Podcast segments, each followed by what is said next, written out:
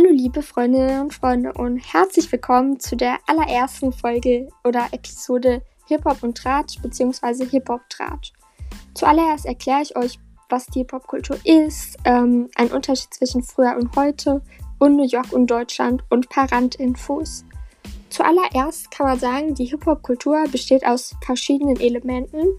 Einmal DJing, Rapping und MCing, Breaking und Graffiti und ich persönlich zähle auch Beatboxing als Einzelelement dazu.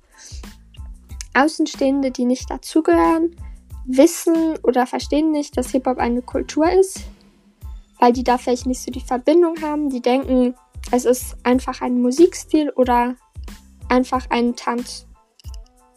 Früher, also ein Bekannter von mir hat mir so seine These erzählt, dass früher weniger Leute in der Hip-Hop-Kultur gab und Hip-Hoperinnen und Hip-Hopper, so wie er es äh, damals empfunden hat, ähm, eher Außenseiterinnen und Außenseiter waren und deswegen eher alle Elemente zusammen abgehangen haben, sag ich mal. Heute ist das eher nicht so, die sind eher gesplittet und heute gibt es einfach viel mehr Leute innerhalb der Hip-Hop-Szene. Also so seine These. Eine Wahrheit gibt, also eine konkrete Wahrheit gibt es dazu vielleicht nicht, aber es ist auf jeden Fall also in meinen Augen logisch und eine Wahrheit, wie es jemand wahrgenommen hat, sage ich mal. Was ich denke, wer von den Elementen wahrscheinlich am meisten Kontakt innerhalb anderer Elemente hat, sind, glaube ich, die DJ-Leute, weil die ja viel auflegen und das macht man ja sowohl auf Rap und Tanz auch manchmal äh, Graffiti-Events. Deswegen denke ich, dass die wahrscheinlich am ehesten noch so Kontakt haben zu allen. So, ähm, genau, und es ist äh, so, dass tatsächlich, also die Leute, die innerhalb eines Elements sind, also zum Beispiel jetzt Tänzerin, Breakerin und Breaker, dass die Leute aus den anderen Elementen eher nicht kennen, also außer vielleicht DJs. Ja, so ist das heute. So, dann rede ich jetzt kurz über New York versus Deutschland. Also ich habe mit dem OG, einem Tänzer aus New York gesprochen, von der OG Generation, sage ich mal. Und viele Tänzerinnen und Tänzer werden den wahrscheinlich am ehesten kennen. Der ist auch ähm, beim Free Spirit Festival immer oder öfters dabei. Sehr netter Kerl und er hat mir erzählt, dass, ähm, dass es heute in New York genauso gesplittet ist wie in Deutschland. Und ähm, dass die Leute da aber heute immer noch auf den Straßen tanzen, was man hier ja eher weniger sieht.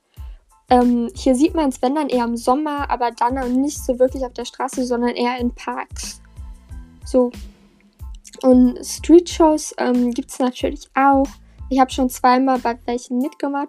Bei Street-Shows geht es halt, wie gesagt, eher um die Show auf den Straßen und nicht, also zusammen Jam ist halt eher weniger der Fall. Also gibt es auch, aber ja, es gibt auch Leute, die machen da halt eher Choreo-Stuff und man kriegt halt Geld dafür von den Betrachterinnen und Betrachtern. Es ist auf jeden Fall eine schöne Erfahrung und Leute machen das zum Beispiel, wenn sie ähm, auch Battles oder Jams veranstalten wollen und dafür Geld brauchen. So verdienen sich das manche. Ist eine schöne Sache, aber wenn man halt zusammen eher freestylen will, sind auf jeden Fall so gemeinsame Jams viel entspannter. Die Hip-Hop-Kultur ist und war zum Glück immer Multikulti.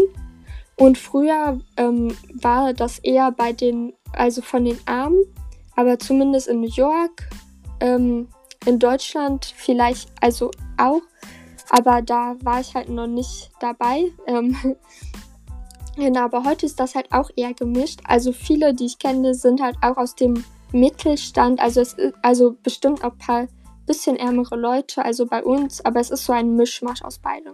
Ob es jetzt so wirklich reiche bei uns gibt, weiß ich aber nicht.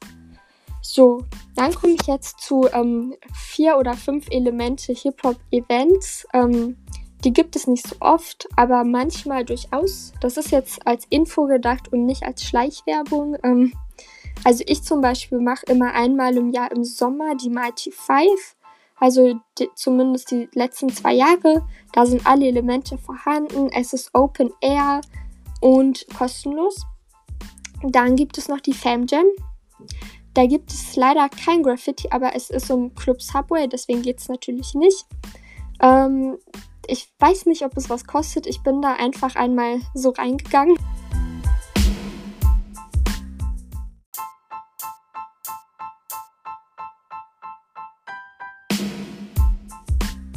Genau. Und bei der Fan Jam läuft aber nicht nur Hip-Hop-Musik, sondern es laufen auch ähm, Musikstile von anderen urbanen Tanzstyles, sage ich mal. Und das Open Mic ist nicht nur für Beatboxing und Rapping, sondern man kann auch einfach so singen und es treten auch Poetry Slammerinnen und Slammer auf, die aber auch natürlich einfach so vorbeischauen. Ähm, eine weitere Jam, von der ich gehört habe, ist Shib die Shibuya Jam. Ich bin mir zumindest ziemlich sicher, dass sie so hieß. Ich konnte sie leider auf Facebook nicht nochmal finden. Ich meine, die war in Düsseldorf. Der Schwerpunkt dieser Jam ist es, dass man ähm, für einen Tag quasi aus, seiner, aus seinem Element rausschlüpft und dafür ein anderes Element ausprobiert. Ich finde, das klingt wirklich sehr cool. Ähm, ich würde auch gerne wissen, ob dieses Konzept ähm, funktioniert. Wäre interessant zu sehen. Und es fand auf jeden Fall auch mehrmals statt, habe ich gesehen. Ähm, dann habe ich eben auf Facebook gesehen, dass es einmal im Monat in Dortmund noch auch eine All-Around Jam gibt. Ähm, und Infos dazu findet man auf ruhrpotthiphop.com oder auf deren Facebook-Adresse. Dann ähm, passiert es auch zwischendurch, dass mal eine Hip-Hop-Jam aufploppt, auch eher underground. Und die nennen sich auch einfach Hip-Hop-Jam. Auf der einen Seite ist das nicht schlecht, weil dann weiß man direkt, okay, Hip-Hop-Jam, ich weiß, worum es geht. Auf der anderen Seite finde ich das aber ein bisschen ja, unindividuell, sag ich mal, so wie Sand am Strand, weil ich denke mir dann, äh, so jemand wie ich, der zum Beispiel oft auf Battles und Jams geht und dann kommt zum Beispiel jemand und sagt, wow, die Hip-Hop-Jam war voll cool, da würde ich mir dann denken, okay, äh, welche eine von den 20 meinst du jetzt genau? Also ja, wenn man so einen Wiedererkennungswert haben will, denke ich mir, besser sich einen schnieken Namen aussuchen und Hip-Hop-Jam kann man ja auch immer dazu schreiben. Genau, und ich sehe da auch die Gefahr ein bisschen von so einer Konkurrenz in diesem Namen und da stehe ich gar nicht drauf.